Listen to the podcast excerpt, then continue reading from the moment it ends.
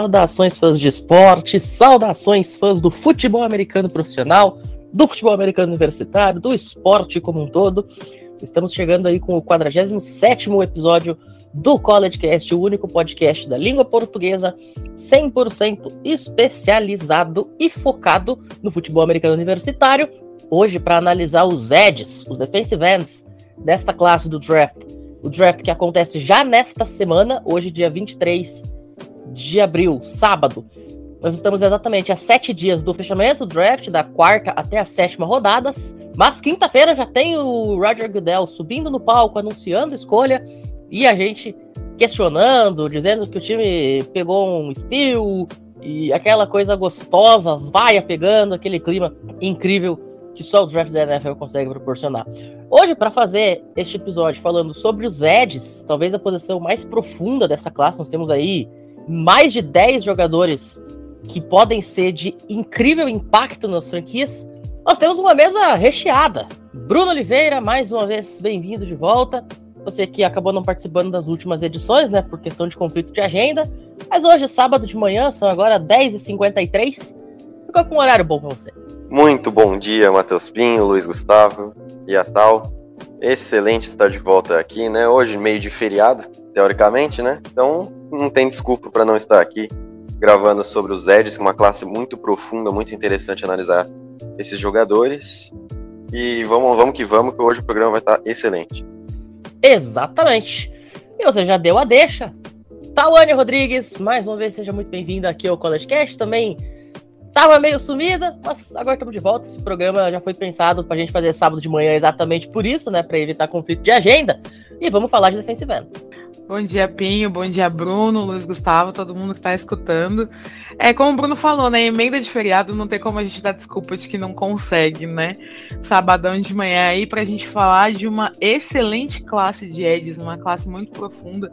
Muitos times que precisam vão ficar felizes com essa classe porque realmente tem muito talento. Exatamente. E se eu comecei a falar de duas pessoas que estavam meio sumidas, a terceira não some nunca. Luiz Gustavo Mendes, presença aqui um programa assim, eu tô também fechando a nossa mesa titular de hoje. Muito bom dia.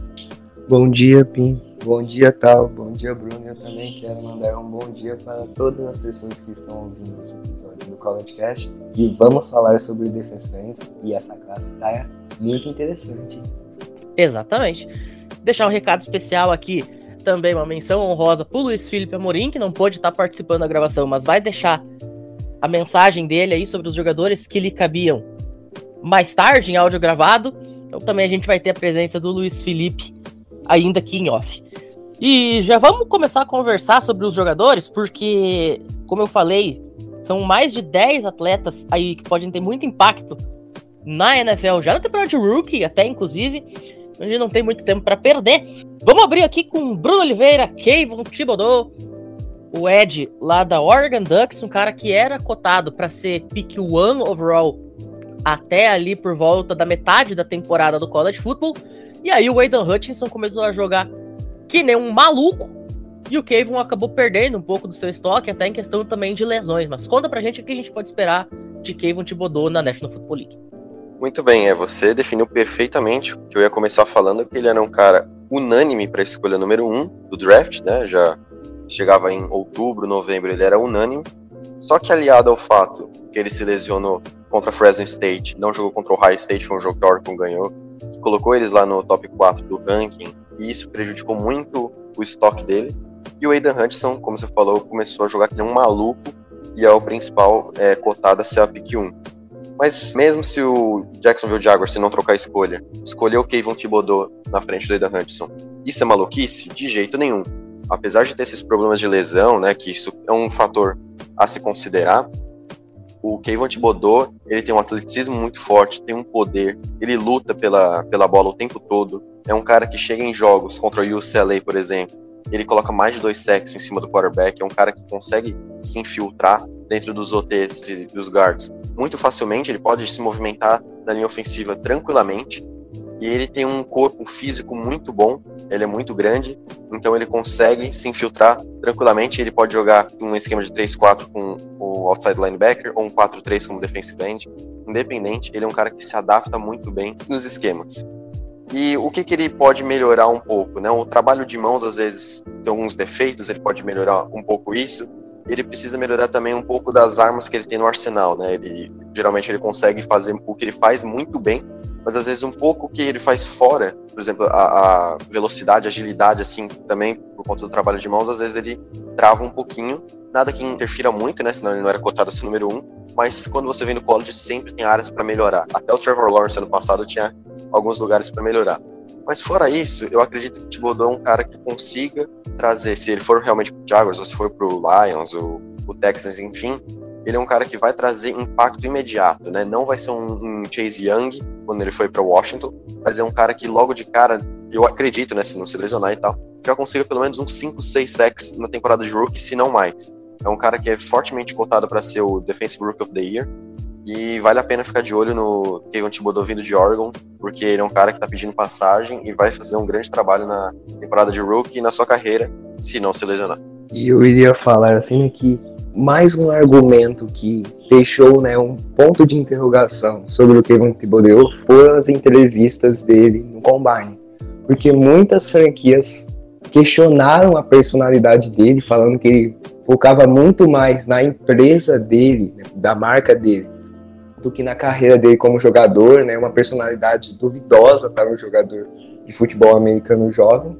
Então, e por causa dessa questão do desempenho dele nas entrevistas, as franquias estão com ainda mais dúvidas para escolher o Kevin Thibodeau no draft, mas o potencial atlético que ele tem é inquestionável. Não, eu só queria comentar antes da Tal falar alguma coisa, que o Luiz lembrou perfeitamente o que eu ia falar, ele tem um problema extra-campo, que é o ego. Né? O ego é uma coisa que pode interferir também, que eu tinha esquecido de falar. A gente tá falando em off, eu e o Luiz, que o Micah Parsons tinha isso, ele nem tava no combine ainda, ele falou, eu quero ir pro Dallas Cowboys. E o Giants tava com interesse muito forte nele, ele falou, eu quero ir pro Dallas Cowboys. Isso talvez pode ter feito que o Giants passasse ele, foi pro Dallas Cowboys e deu certo. Só que assim, né, o ego nunca é bom. Se você é, não tá satisfeito em um lugar, isso pode prejudicar. Então, isso talvez faça com que o Thibodeau não saia nem no top 3. Mas se você olhar apenas a parte dentro de campo, que é óbvio que eles não fazem só isso, ele é um cara que merece estar no top 3. Um detalhe sobre o Micah Parsons é que quando o George Jones ligou para ele, né, dizendo o Micah Parsons, aqui é o George Jones, dono do Dallas Cowboys, a gente quer te draftar. Vocês lembram qual foi a pergunta que o George Jones fez para ele? Do you think you are bigger than the Dallas Cowboys? Você acha que você é maior do que o Dallas Cowboys? Ele respondeu, não. Aí o, o George Jones respondeu: Então a gente vai te escolher. E, esse ponto da, do ego sempre derruba o jogador. Esse ponto sempre faz é, algumas franquias de, darem uma torcida de nariz ali e tal. Então vamos ver como é que o Thibodeau vai lidar com isso. O Draft Day ensinou a gente muito bem sobre ele. É, o que eu ia comentar era basicamente o que o, o Luiz e o Bruno comentaram. Essa questão do ego do Thibodeau. Para mim, atleticamente, ele era o cara número um da board, assim. Eu sou muito fã dele, mas é, não é só dentro de campo que é levado em consideração na hora de fazer uma pique, né? E as lesões também atrapalharam o estoque dele. Eu acho que nem as lesões, mas eu acho que as lesões aliadas ao que o Aidan Hutchinson vem jogando fizeram o estoque dele abaixar um pouco, e aí tem esse problema do ego. Assim, como atleta, não tem um ponto para falar, o cara é muito bom. Ele precisa melhorar um pouco também o trabalho de mãos, como o Bruno falou, mas assim, ele é muito bom, muito completo, é um cara que vai causar impacto chegando na NFL. Mas essa história do Parsons que você contou, eu acho que o time que for draftar ele tinha que perguntar para ele se ele acha que é maior que o time, porque ele realmente, para um cara que tá saindo do college agora, tem um ego de um cara que já ganhou pelo menos uns três Super Bowl. Muito bem. Já que a gente falou aí então sobre o Aidan Hutchinson, vamos pro áudio do Luiz analisando ele.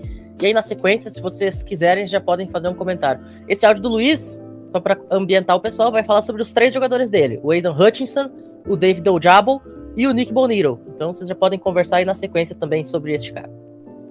Vamos falar agora dele, do nosso queridinho dessa classe como rusher, que é o Aidan Hudson. Ele, ao lado do Tim Boudreau, são considerados os dois melhores rushers dessa classe. E agora a gente vai falar do Hudson, que basicamente é fenomenal.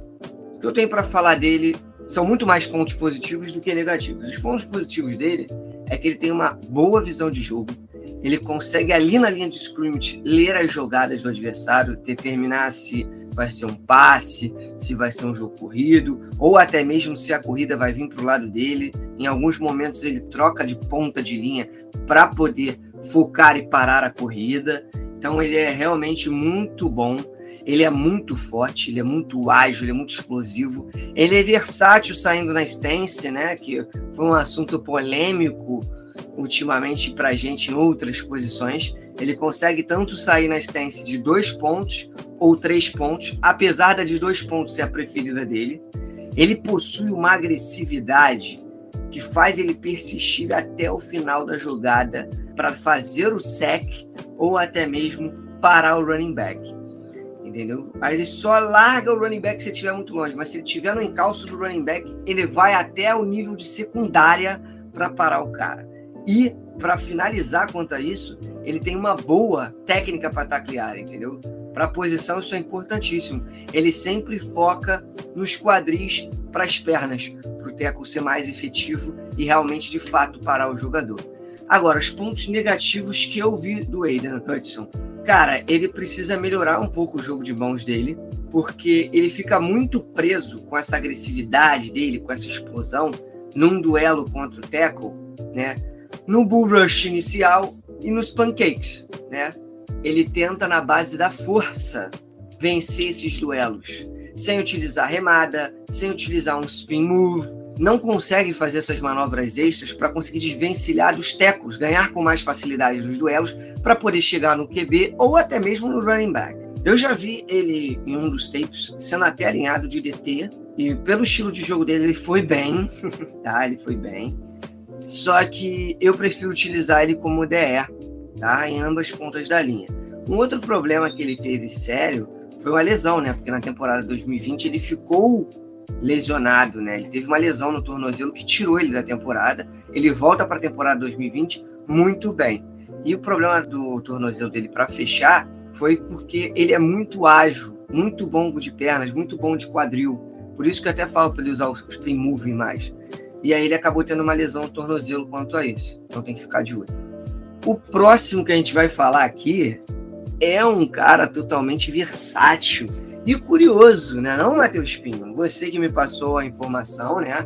Soube dessa informação e me repassou para a gente poder estar aqui no podcast, que é o David Ojabo. Ele é nigeriano, só começou a jogar futebol americano no, no último ano do high school, ou seja, no senior year. Lá ele conseguiu uma temporada formidável e conseguiu uma bolsa para jogar em Michigan. Em Michigan, ele foi redshirt no primeiro ano, né, como freshman, mas de fato ele não jogou.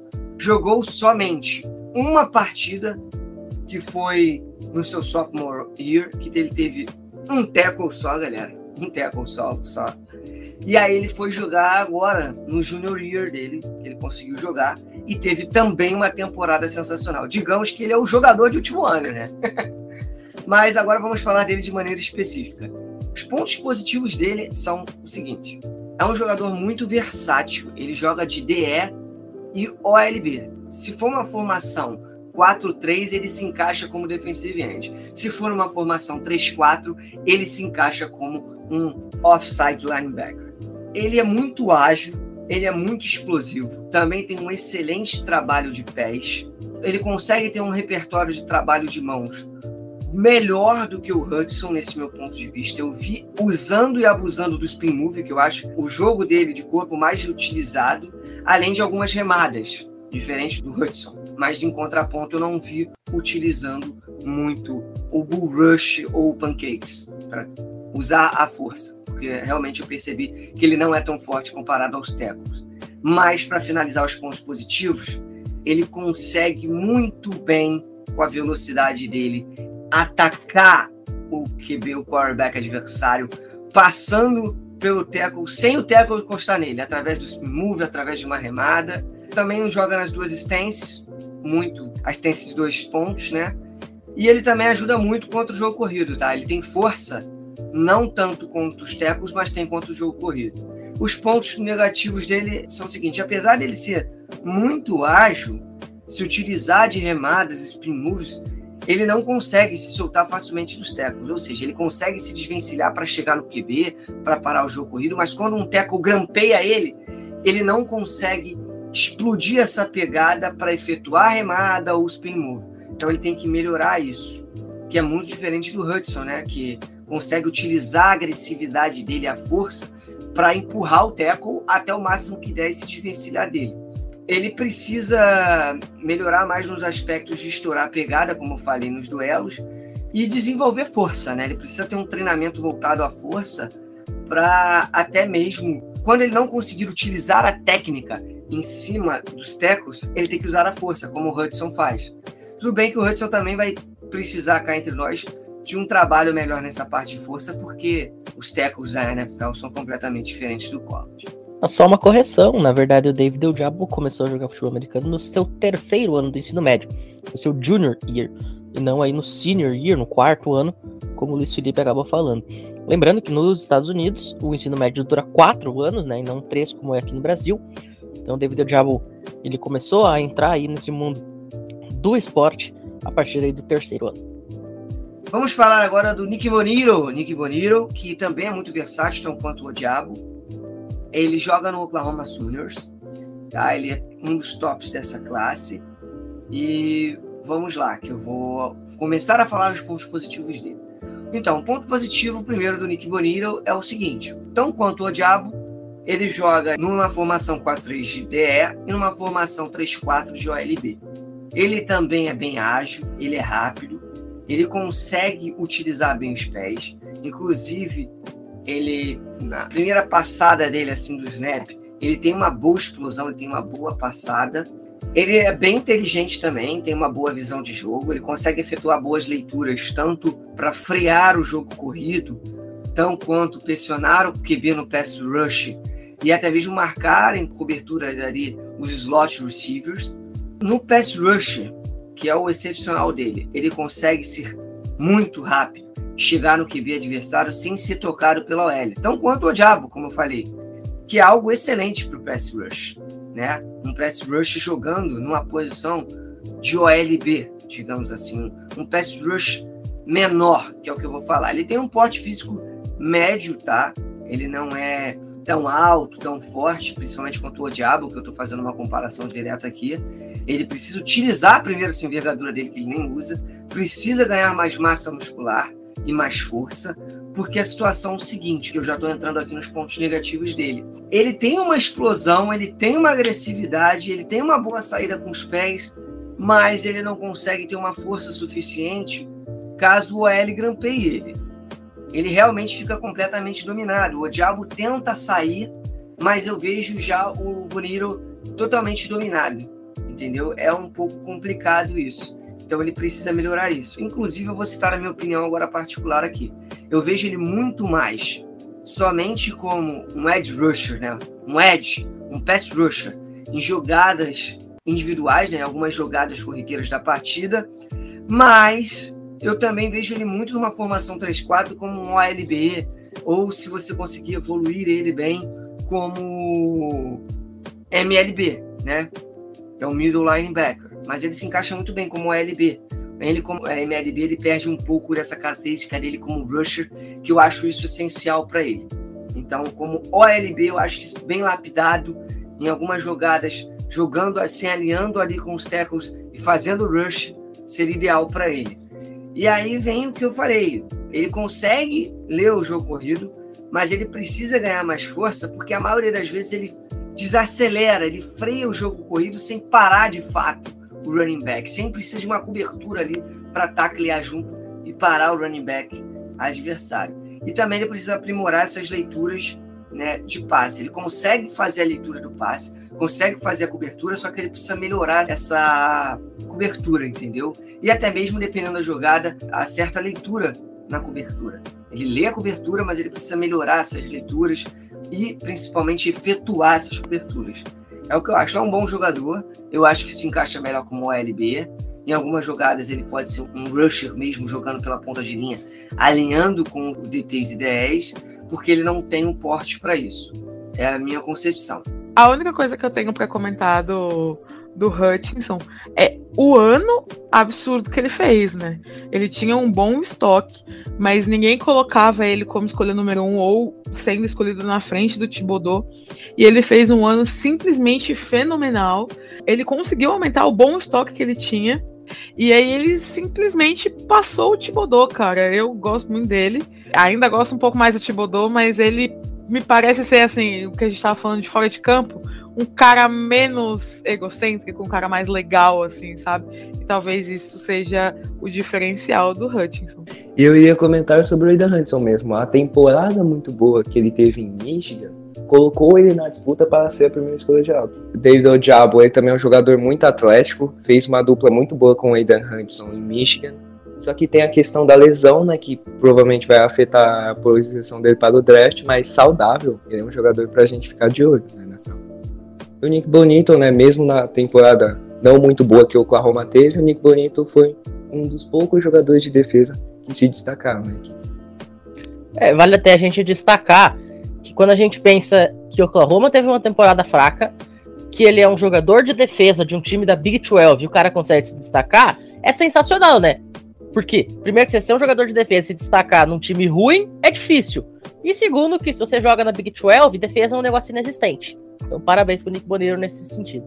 E num time ruim, que assim, o seu coaching staff, na maior parte das vezes, priorizou o ataque, né? Além de ser um time ruim, é um time que só, só pensa em ataque. Então, é, o Nick Boneiro aí é um cara para ficar de olho também. Eu gosto bastante dele, mas eu sou suspeito para falar, né? Então.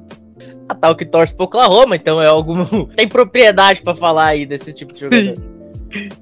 Ainda falando sobre essa questão de Oklahoma, Vale destacar um outro negócio, né? Como você falou, o time prioriza muito ataque, mesmo assim não tem conseguido fazer ataques decentes, tanto é que ano passado passou longe até da final da, da conferência.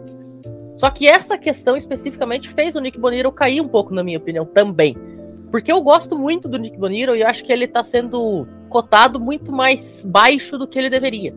Só que por jogar numa conferência que não tem defesa e num time que, como você bem falou, só sabe priorizar ataque, Aí fica difícil, né? Porque o cara basicamente joga sozinho a defesa. E aí o Mandorinha só não faz verão. Você tem aí o time de Michigan com dois Eds cotados para sair na primeira rodada, que é o caso do Adrian Hutchinson, talvez primeira escolha geral, e o caso do Ojabo, que ainda deve sair mais baixo na primeira rodada, enquanto que você tem outros times que simplesmente não estão nem aí para unidade defensiva. Que é o caso é, eu... de Oklahoma que é o caso de Oklahoma. Eu queria comentar aqui sobre o Aiden Hutchinson, que eu tinha falado que ele era o mais cotado, né? E é o que a Tal falou, é um cara que aparenta ser muito legal e isso afeta muito as escolhas do time. É um cara que você sabe que provavelmente não vai dar problema no vestiário. Né, então, não o Antônio Brown da vida. E são aqueles caras que, tipo, mesmo que, falando do Antônio Brown rapidinho, mesmo você sabendo que ele é um cara muito bom, por mais que esteja indo bem, é um cara que pode quebrar o vestiário a qualquer momento, que nem no Bucks. Tava indo bem, tranquilo, do nada ele arranca a camisa e vai sair embora do campo. Então é um cara que pode causar problema. Não tô falando que o Thibodeau vai fazer isso, mas é um cara que com um ego alto, né, um ego grande, né, né subindo pra cabeça, é um cara que pode prejudicar o time. Isso é um problema. O Aidan Hudson não parece ser assim. E ao lado dele, né, como o Luiz falou que ele é um team player, ele tem o David Ojabo, né, que foi um cara que se aproveitou também um pouco do sucesso do, do Hutchinson para fazer uma temporada muito boa. O Hutchinson às vezes era é, marcado de forma dupla e o Odiabo ficava num contra um. Então isso é, auxiliou muito o Odiabo aí bem na temporada. Infelizmente ele se lesionou no Pro Day, vai cair no draft por conta disso, talvez para a segunda rodada ou no início da terceira. E o Nick Boniro é o que o Pinho falou, né? O cara que joga, numa, joga bem, mas numa conferência muito fraca. E você pega, por exemplo, ah, o Odiabo que joga na Big Ten, que é uma defesa forte de Michigan, e você pega o. Não, a Big Ten é simplesmente a melhor conferência defensiva. Se você pegar os últimos edges e linebackers que saíram pro draft, tiveram impacto direto já nas suas temporadas de rookie, a maioria vai vir da Big, da Big Ten. Você tem é Chase Young, né, Nick Bolsa, Nick é, Bolsa, o, o, o Joey Bolsa, JJ Watt, TJ Watt, todos esses caras saíram da Big Ten. E todos, por exemplo, o, o Chase o, Young. O Michael Parsons, o Michael Parsons saiu da Big Ten também. Era também, São todos os jogadores que ganharam Defensive Rook of the Year, o, o Defensive Player of the Year. Então só você ver aqui, você vai pegar o, na, na balança. Não, e detalhe, né? O, o JJ Watt deveria ter ganhado até MVP, foi roubado o MVP. É. Com certeza, e você pega na balança. Eu vou comparar o Odiabo com o Boniro porque são jogadores que vão sair mais ou menos no mesmo lugar.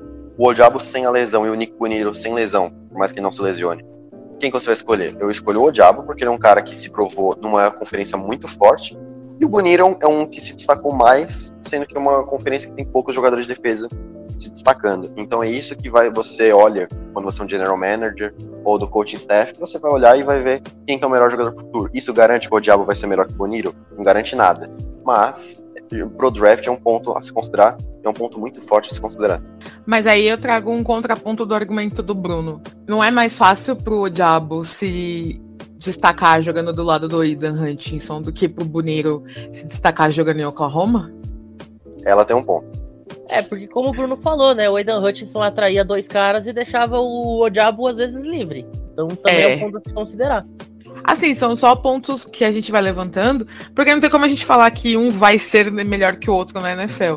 Mas assim, de fato, o Odiabo é um belíssimo jogador, mas ele tinha essa facilidade, digamos assim, das atenções serem todas voltadas pro Hutchinson, né? Essa condição favorável, né?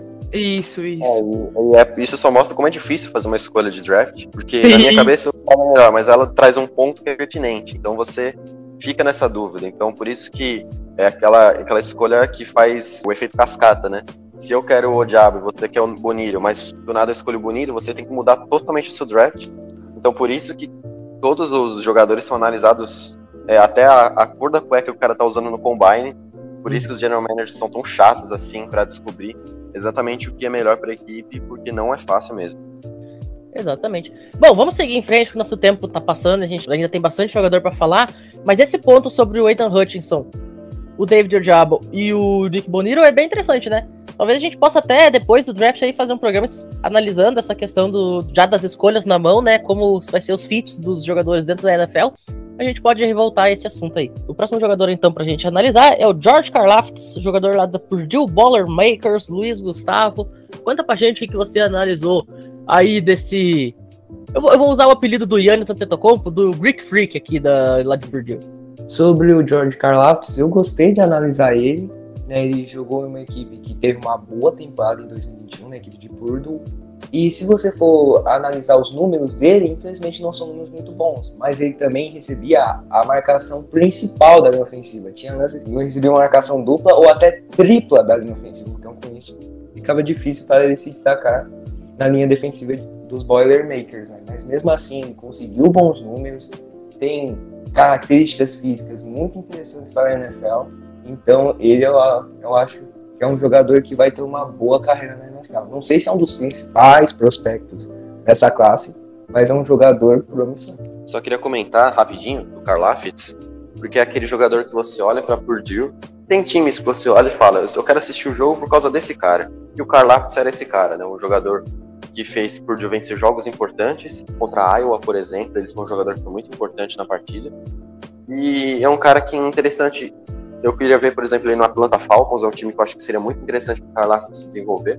Mas enfim, é um jogador que é, tem muito potencial, dá para melhorar em muitas posições, tanto na, na, linha defensiva ou no próprio estilo de jogo dele. Mas é um cara que realmente vale a pena analisar e ver como é que vai ser a carreira dele. Você comentou aí sobre o fit dele, concordo em gênero, número e grau que ele deveria ir para Atlanta Falcons. Inclusive naqueles mocks que eu e você fazíamos, eu acho que a gente colocou ele no Atlanta Falcons e um monte deles, né? Verdade, verdade. Tal, tem algum ponto para falar aí sobre o Karlaftis? Não, acho que o Bruno falou meu ponto, que ele é um cara que fazia a gente querer assistir jogos de Purdue, assim, sabe? É, ele tem bons pontos, assim, para melhorar, principalmente o bem dele, que é meio fraco. Mas ele é um cara que pode ser muito produtivo na NFL, assim, de titular de destaque mesmo. Não é nem só ser titular, é um titular de destaque. Precisa de um refinamento, assim como bastante dos prospectos que tem nessa classe, mas ele mostra aí bons pontos, né? Ele mostra bons pontos, principalmente porque ele é um dos poucos que tem bom processamento para reconhecimento de play action. É, vamos combinar aqui. Vocês comentaram bem, é um cara que fazia a gente querer assistir jogo de Purdue. Até porque, em sã consciência, ninguém vai assistir um jogo de Purdue pra assistir Purdue, né? Você é assistir é jogo de Purdue porque você quer assistir Purdue, olha, sinceramente, é como eu sempre digo, né, ô Bruno Oliveira? Purdue perdeu, perdeu Purdue, é o nosso anacronismo favorito no college futebol. E não tem jeito, vai ser sempre assim. Exatamente. Inclusive, o jogo de basquete que eu fiquei mais feliz na minha vida foi quando uh, o time de Wisconsin ganhou a Big Ten com um chute de três no estouro do relógio contra Purdue. Que foi um grande momento, assim, que eu pude usar essa frase do Purdue perdeu, perdeu Purdue num momento muito importante do meu time, né? não participei do March Madness, mas eu queria falar que Miami Hurricane chegou no Elite Eight, tá? Só queria dizer isso. Momento aleatoriedade do Bruno Oliveira aqui. Vamos dar seguimento então, como eu falei, nosso tempo hoje é curto. Tawane Rodrigues, Trayvon Walker, jogador da Georgia Bulldogs, campeão nacional, ele que não era cotado para ser primeira rodada até aproximadamente o mês passado, e aí do nada começou a aparecer no top 10 do draft. É, eu não entendo muito por que, que ele não era cotado. Talvez ele não seja top 10 do draft, mas assim, ele é um jogador versátil, que ele joga tanto na ponta da linha quanto dentro da linha. Ele fez bastante jogos dentro da linha, inclusive. Tem boa leitura instante, joga em qualquer posição, como eu falei.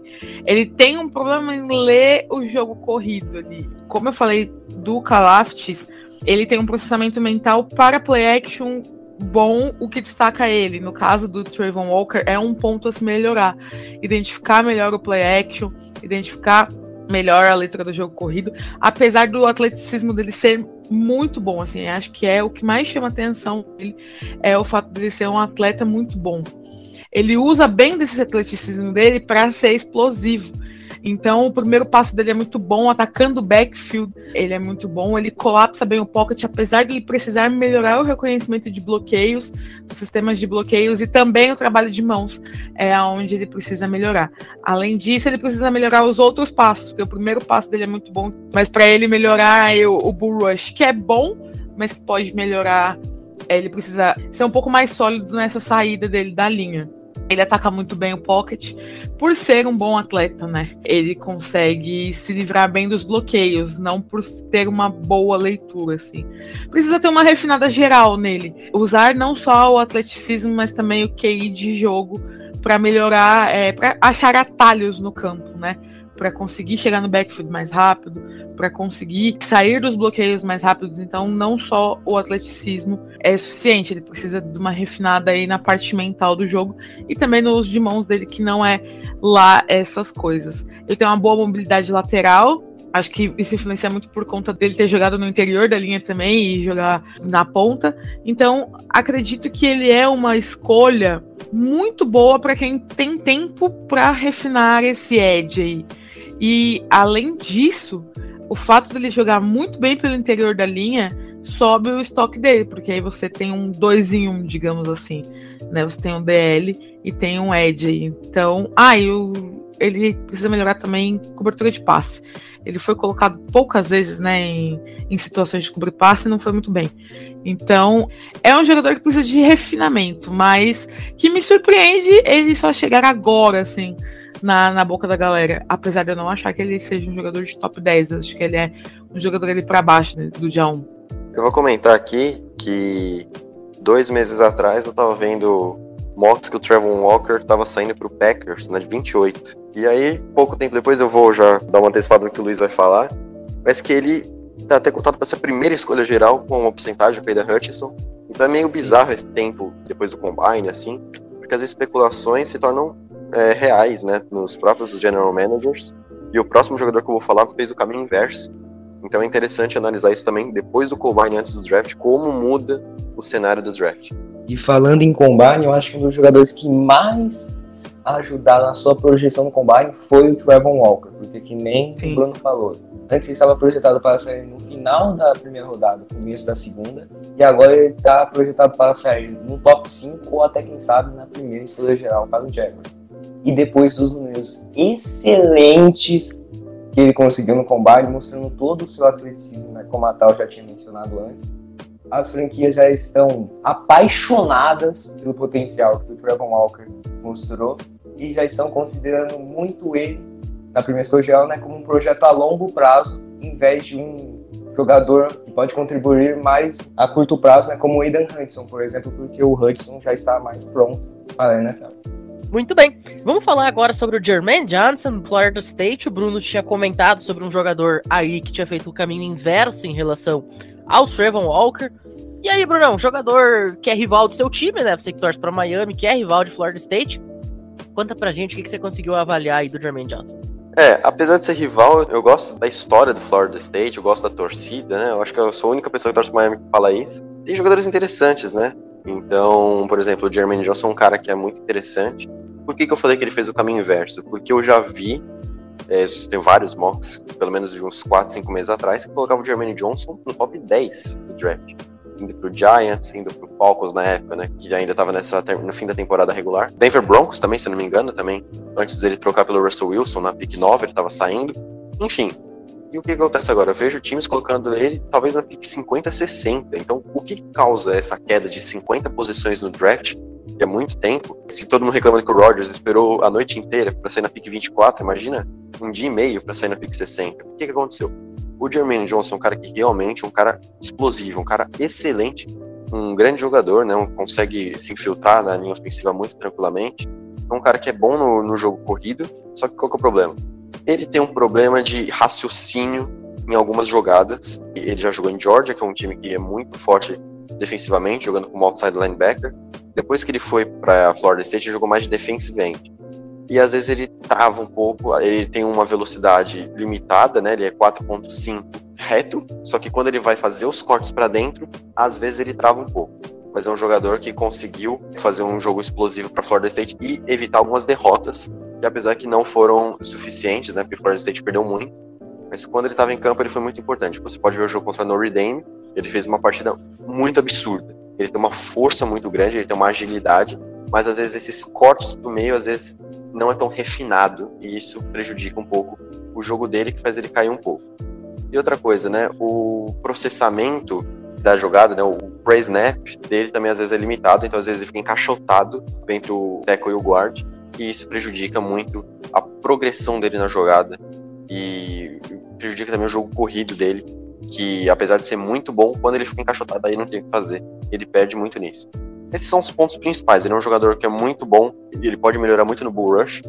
É um cara que merece, para mim, sair no começo da segunda rodada. Não acho que ele merece sair no fim da segunda rodada. Eu acho que ele é um jogador, talvez, entre os top 6, top 7 da classe de Edges. E vale a pena assistir alguns tapes dele, porque em Florida State ele foi animal. Só precisa melhorar esses pontos mesmo, mas é um jogador que eu, particularmente, eu gosto muito. E se Green Bay pegasse na segunda rodada do draft, eu ficaria bem satisfeito. O Bruno, e detalhe, tá? Você falou que ele tá sendo cotado para posição 50, 60. O Jermaine Johnson já confirmou que vai estar no draft. Ele vai estar é, lá. O Alex Letterwood foi a pick 17, né? A gente não sabe o que pode acontecer.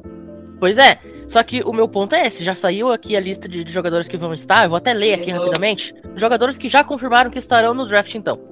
Ahmad Gardner, cornerback Cincinnati, Aidan Hutchinson, edge Michigan, Charles Cross, offensive tackle Mississippi State, Chris Olave, wide receiver Ohio State, Devin Lloyd, linebacker Utah, Devonta Wyatt, defensive tackle Georgia, Drake London, wide receiver USC, Ivan Neal, offensive tackle Alabama, Garrett Wilson, wide receiver Ohio State, George Karlaftis, edge Purdue, Ikin Ekuono, offensive tackle North Carolina State, Jameson Williams, wide receiver Alabama, Jermaine Johnson, edge Florida State, Jordan Davis, defensive lineman Georgia, Kevin Thibodeau, Ed, Oregon, Kyle Hamilton, safety Notre Dame, Kyler Gordon, cornerback Washington, Malik Willis, quarterback Liberty, Matt Corral, quarterback Ole Miss, Nakobe Dean, linebacker Georgia, e Zion Johnson, offensive lineman Boston College. Vamos avaliar então se vai acontecer do Jermaine Johnson ser o novo Aaron Rodgers, né? Ficar ali com a câmera pegando ele umas 37 vezes até o nome dele ser escolhido.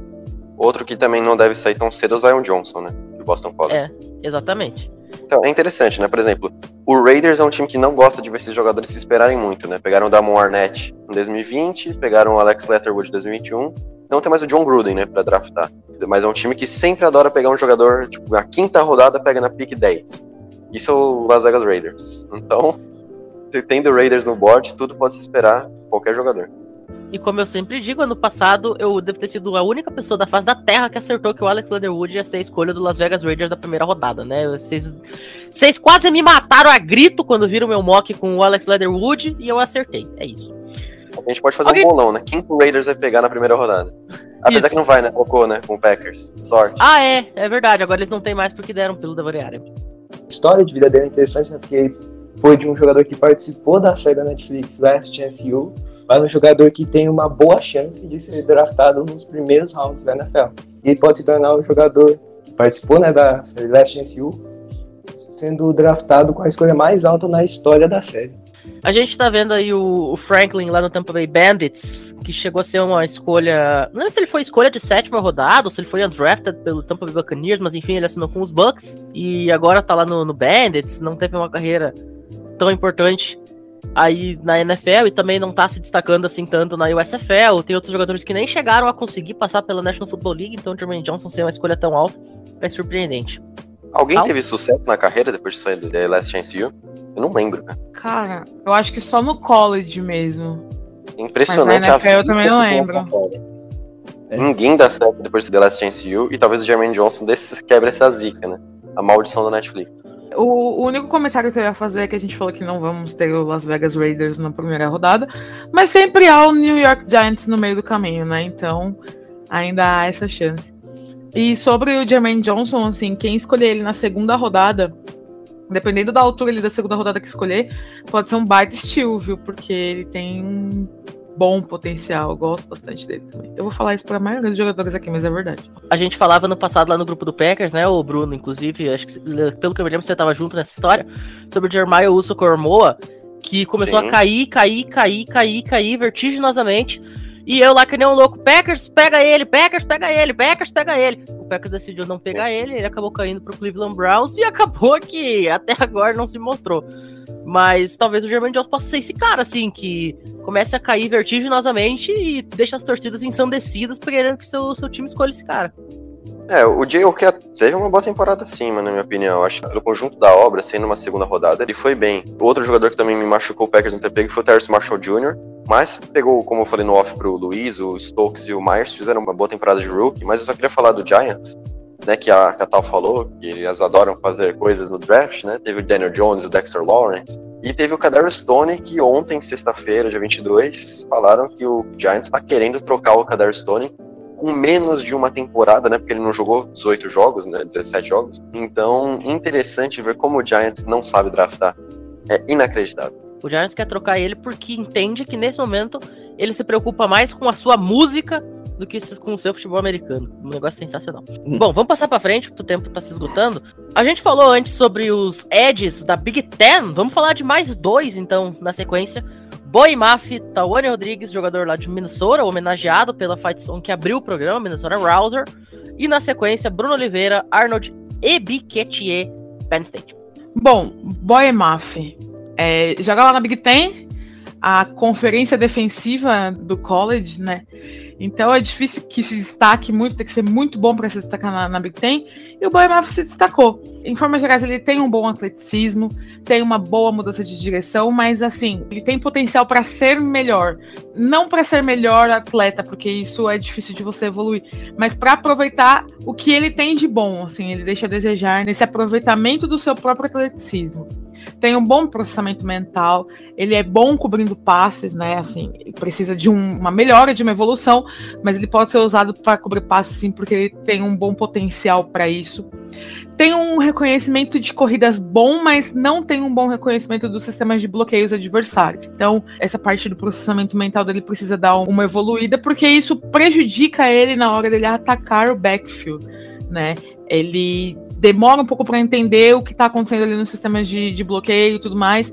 E aí ele né, dá aquela hesitada no primeiro passo e aí acaba chegando atrasado.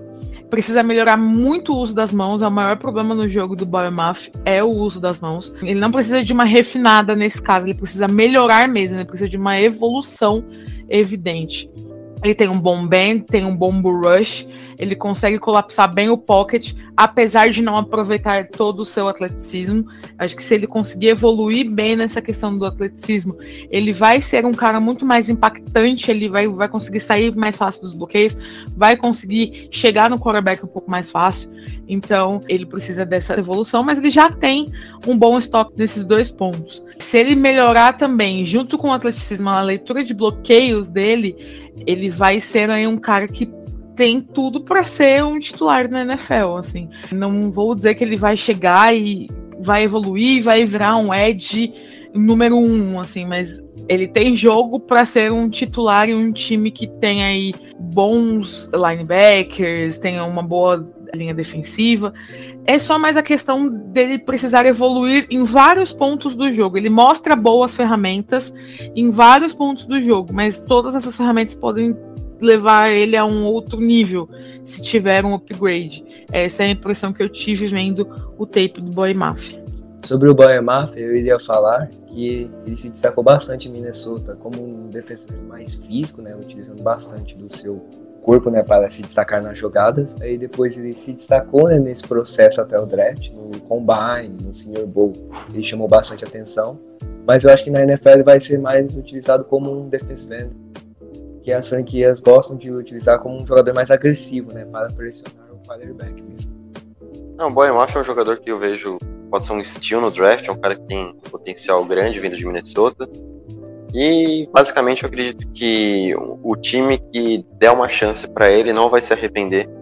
É um jogador que vai ser um, no começo um, um Ed um pouco mais tímido, né?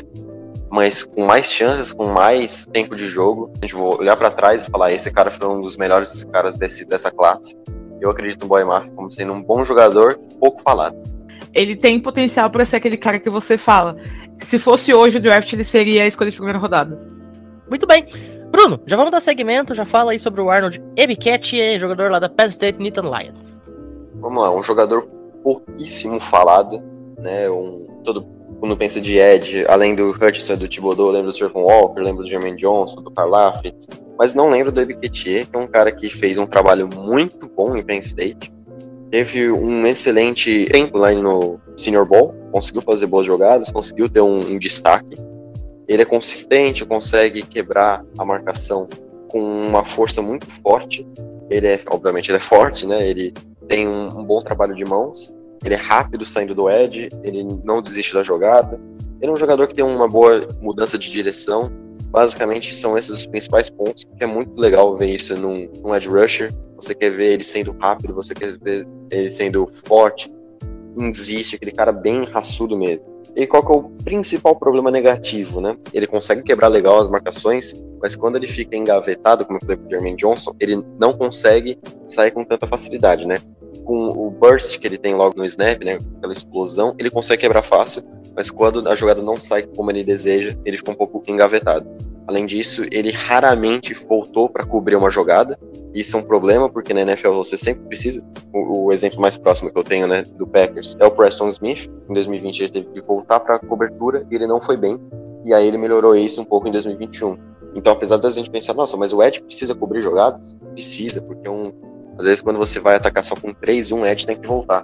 Então, isso é uma coisa que o EBT não tem e precisa melhorar isso quando chegar na NFL e talvez seja o principal problema que ele tem, que vai cair um pouco no draft. Então eu acredito que ele seja um prospecto de terceira rodada, mas não é porque é a terceira rodada que é um cara que não vai ter destaque. Eu acredito que o time que escolher ele não vai se arrepender. E eu ia comentar sobre o que, que ele começou a sua carreira no college football em uma outra equipe, né? Ele se transferiu para a Penn State, se destacou muito lá, foi considerado uma das melhores transferências né, da última temporada do college football. Está com uma boa projeção para o draft e se ele for bem desenvolvido na liga, eu acho que ele pode se destacar bastante. Muito bem. Vamos dar segmento então. Vamos falar agora aqui sobre o Kingsley Nagbari, South Carolina Gamecocks, Luiz Gustavo Mendes.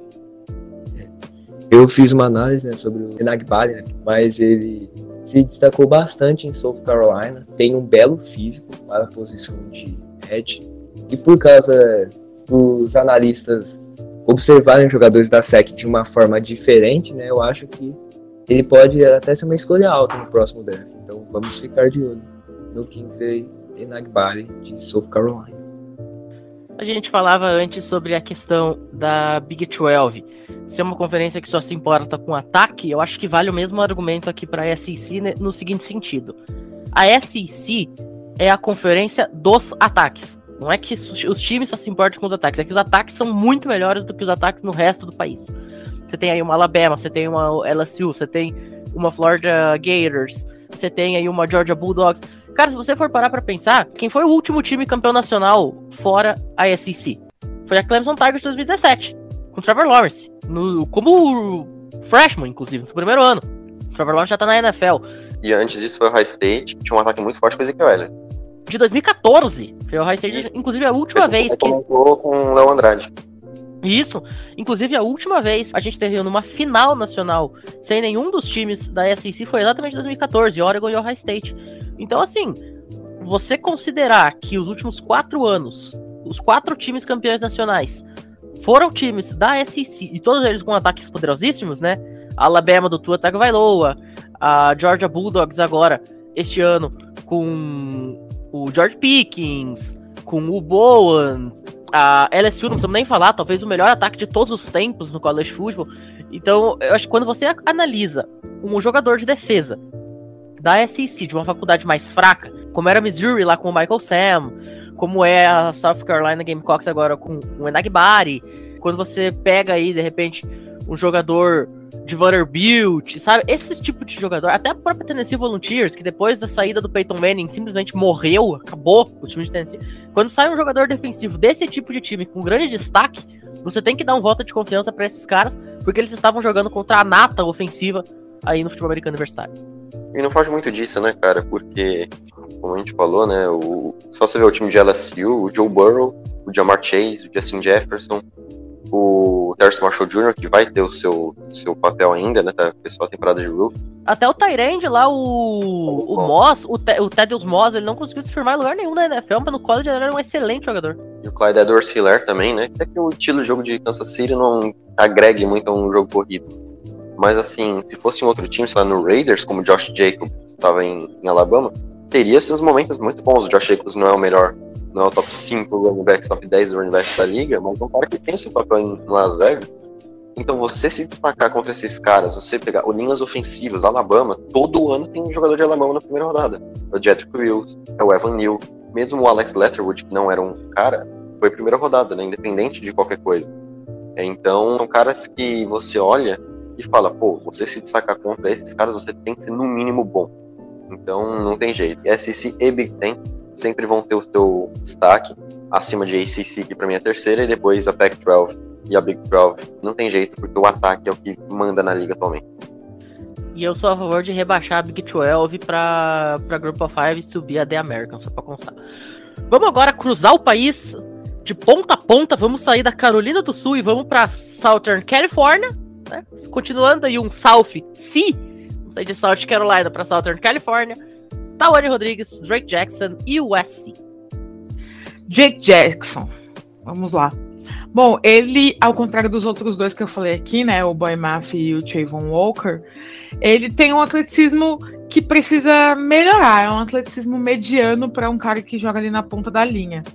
Ele precisa evoluir também no processamento mental, mas apesar desse processamento mental que precisa evoluir, ele reconhece bem os sistemas de bloqueios. É diferente dos outros que a gente vem falando ao longo do podcast, que precisa melhorar o reconhecimento de bloqueios. O Jackson tem esse reconhecimento de bloqueios muito bom, o que confere a ele uma vantagem, né? Porque ele não é um cara muito atlético, mas reconhecendo bem os bloqueios, ele consegue usar mais o QI do que o atleticismo para avançar até o quarterback, colapsar o pocket e tudo mais. Precisa melhorar o reconhecimento de play action, mas ele é bom identificando as corridas quando elas acontecem. Ele é um cara que vai atrás do running back ou do, do corredor com a bola. Ele é bem rápido, né? Então ele consegue chegar ali no, no corredor com certa facilidade ele tem um bull rush e um, um, primeiro passo, que é justamente o que eu estava falando do processamento de bloqueios. Com um primeiro passo e um bull rush muito bom e um reconhecimento de bloqueios muito bom, ele consegue colapsar o pocket com mais facilidade, mesmo não sendo um cara tão atlético. Ele chegou no, no college como recruta quatro estrelas, ele teve aí uns probleminhas no tornozelo, de lesão e tudo mais.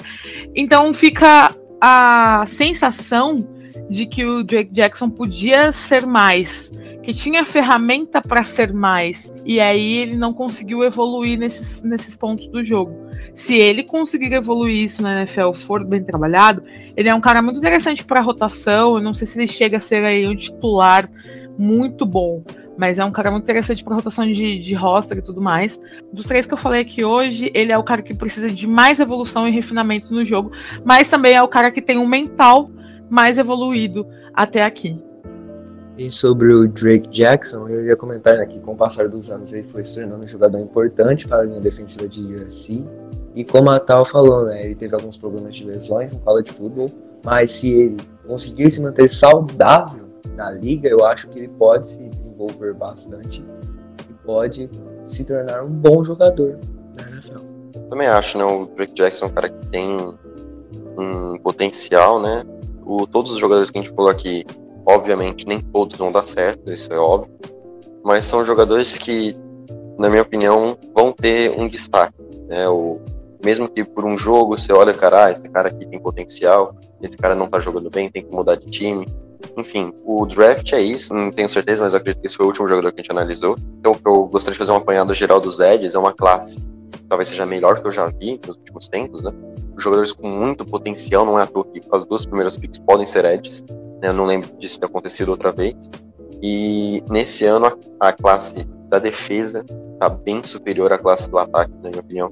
É, tirando os wide receivers e tal, mas você tem edges muito bons, você tem jogadores excelentes de cornerback, como o Sauce Gardner, tem o Derek Stingley Jr., no safety também tem alguns jogadores com um potencial excelente, como o Kyle Hamilton. Enfim, eu acredito que vale a pena, pelas primeiras vezes, ficar mais atento à defesa do que o ataque nesse draft. Muito bem. Vamos dar seguimento então. Agora, já chegando aí no, no final dos nossos jogadores de hoje, vamos falar um pouquinho sobre o Mijay Sanders, jogador lá da Cincinnati Bearcats, Luiz Gustavo, cara que participou dessa corrida de Cinderela do time de Cincinnati, dessa temporada absolutamente mágica, e foi um dos grandes destaques junto com o Ahmed Sauce Gardner. É verdade. E sobre a defesa de Cincinnati, né, que nos últimos anos jogou muito bem, a gente fala bastante do Sauce Gardner, do Darian Beavers, né, que foram jogadores importantes para essa defesa, mas a gente não fala muito do Majai Sanders, que foi um jogador fundamental para o pass rush da equipe, ajudou muito a defesa, também teve um belo desempenho né, nesse processo de draft, né, teve bons momentos no Senior Bowl, se destacou no Combine também. Então acho que não estão falando muito nele, mas se ele cair num estilo de jogo que combina com ele e a franquia da NFL que escolher ele conseguir lapidar ele bem, acho que o Majai Sanders pode se destacar bastante na liga. Eu falei que tinha acabado, mas eu esqueci do Majai Sanders, cara. É um jogador que eu gosto muito. Eu sou muito fã do Majai Sanders, um cara que conseguiu fazer com que Cincinnati chegasse no nas semifinais nacionais. Muito mérito para ele, defesa de Cincinnati, e segurou jogos importantes, por exemplo, contra Notre Dame. E ele, junto com o Sauce Gardner, são dos meus, um dos jogadores favoritos que eu tenho no draft. Mijay Sanders é um cara que tem muito potencial, quero ver muito ele na NFL e dando certo. É, ele fez o combine doente, né? Ele, ele estava doente na semana do combine, talvez isso tenha prejudicado um pouco aí o desempenho dele. Cara, o meu único problema com o Mijay Sanders é ele perde tackle demais, sabe? Acho que ele podia melhorar um pouco nesse aspecto. É, não sei se é falta de concentração, se é técnica de tackle, não, não sei. Mas para mim ele perde tackle demais. Mas é um jogador interessantíssimo, interessantíssimo. Ele para final de dia 2, que tem muito potencial para ser desenvolvido e se tornar um jogador importante aí para o time que escolher ele. Muito bem. Fechamos então a análise dos 12 jogadores aí que a gente havia separado, uma classe extremamente interessante, se tratando de Edge Rusher, de Pass Rusher, Defensive Ends. Vamos agora fazer uma eleição aqui, top 5 de bate-pronto, sem pensar muito, sem explicar nada. Quem é o top 5 de vocês? O meu top 5 é Aidan Hutchinson, Kevin Thibodeau, vai ser polêmico, com certeza, mas vai.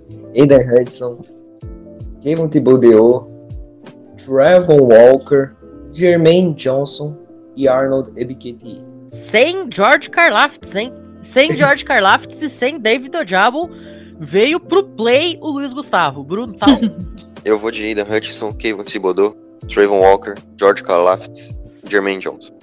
Eu, por causa que o David Ojabo se machucou, eu tiro ele. Aidan Hutchinson, Kevin Thibodeau, David Ojabo, Trevor Walker e vou puxar a sardinha para Oklahoma, Nick Bonito. Olha aí, gente. Mais uma opinião polêmica aqui. Para fechar, eu vou com Aidan Hutchinson, Kevin Thibodeau, George Karlaftis, Trevon Walker e David Del Diablo fechando meu top 5. Por hoje a gente vai ficando por aqui. Quero agradecer a presença de vocês, um programa incrível aqui, que foi muito divertido, né? A gente é, ver essas diferenças de opinião. Quero agradecer também, obviamente, a todo mundo que esteve ouvindo, o próprio Luiz Felipe, que vai tirar um tempinho para mandar o áudio dele também. Não pôde estar presente na, na gravação, mas mandou aí a opinião dele, a análise dele. E a gente vai entrando na semana do draft oficialmente, com muito conteúdo ainda nesta semana. O College Cast não para já tem programas falando sobre offensive lineman, tem programas sobre defensive lineman, tem linebacker, tem bastante coisa bacana ainda pra gente comentar até a quinta-feira. Dito isso, fique agora com The Fighting Gamecocks Lead the Way, fight song da South Carolina Gamecocks. Eles que não lideram muito o caminho das vitórias e nem vão liderar o caminho dos Eds, mas quem sabe na próxima, né? Agora sim, para todo mundo, uma excelente manhã, tarde, noite, quando você estiver ouvindo isso aqui, e até a próxima. Valeu!